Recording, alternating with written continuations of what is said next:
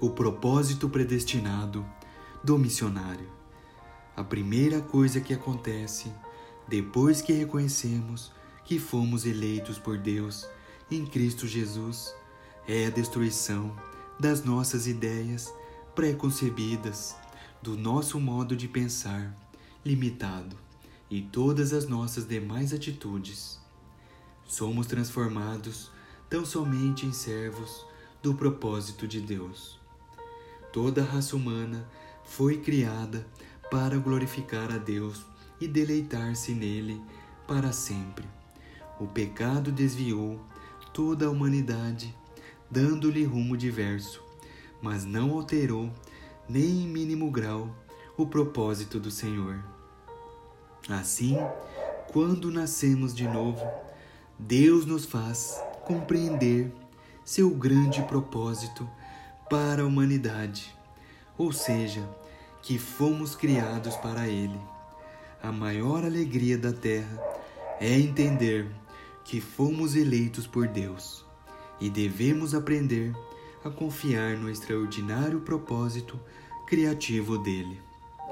A primeira coisa que o Senhor fará é afastar os interesses do mundo inteiro do nosso coração. O amor de Deus e até mesmo sua própria natureza é colocada em nós. E vemos a natureza do Deus Altíssimo genuinamente nas palavras. Porque Deus amou ao mundo de tal maneira. João 3:16.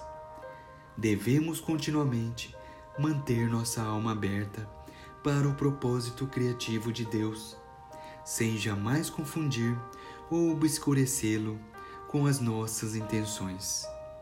Se o fizermos, Deus terá de esmagar nossas intenções, por mais que isso nos doa.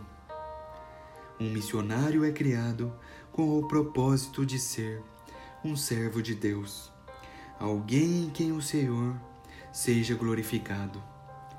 Ao compreendermos que é mediante a salvação de Jesus Cristo que somos aperfeiçoados para o propósito de Deus, entenderemos por que Jesus é tão rigoroso e inflexível em suas exigências.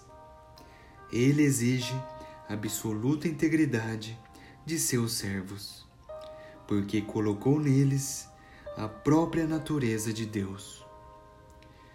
Tenha cuidado para não esquecer o propósito do Senhor para a sua vida.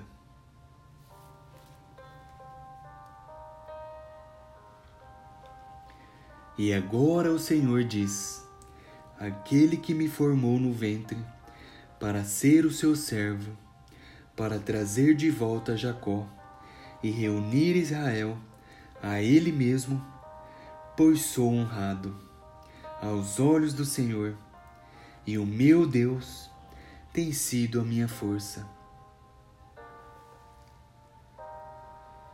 Isaías capítulo 49 versículo 5.